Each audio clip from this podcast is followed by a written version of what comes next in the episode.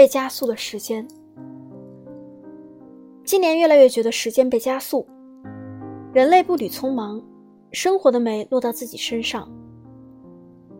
从主动的逐字阅读到被动的滑动输入，我们对信息的摄入越来越贪婪，却没发现信息被逐渐的稀释。在北纬二十度颠簸的车厢里谈一场到六十度的恋爱，安置酒与雏鹅，准备三百天后的一桌菜。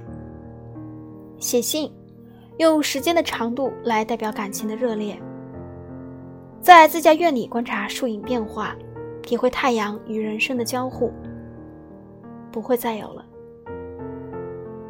前路漫长，一路却又都如光般飞驰。只记得出发时，揣着热情，也不见困顿，看着车窗外的山水，误以为会布满整个旅途。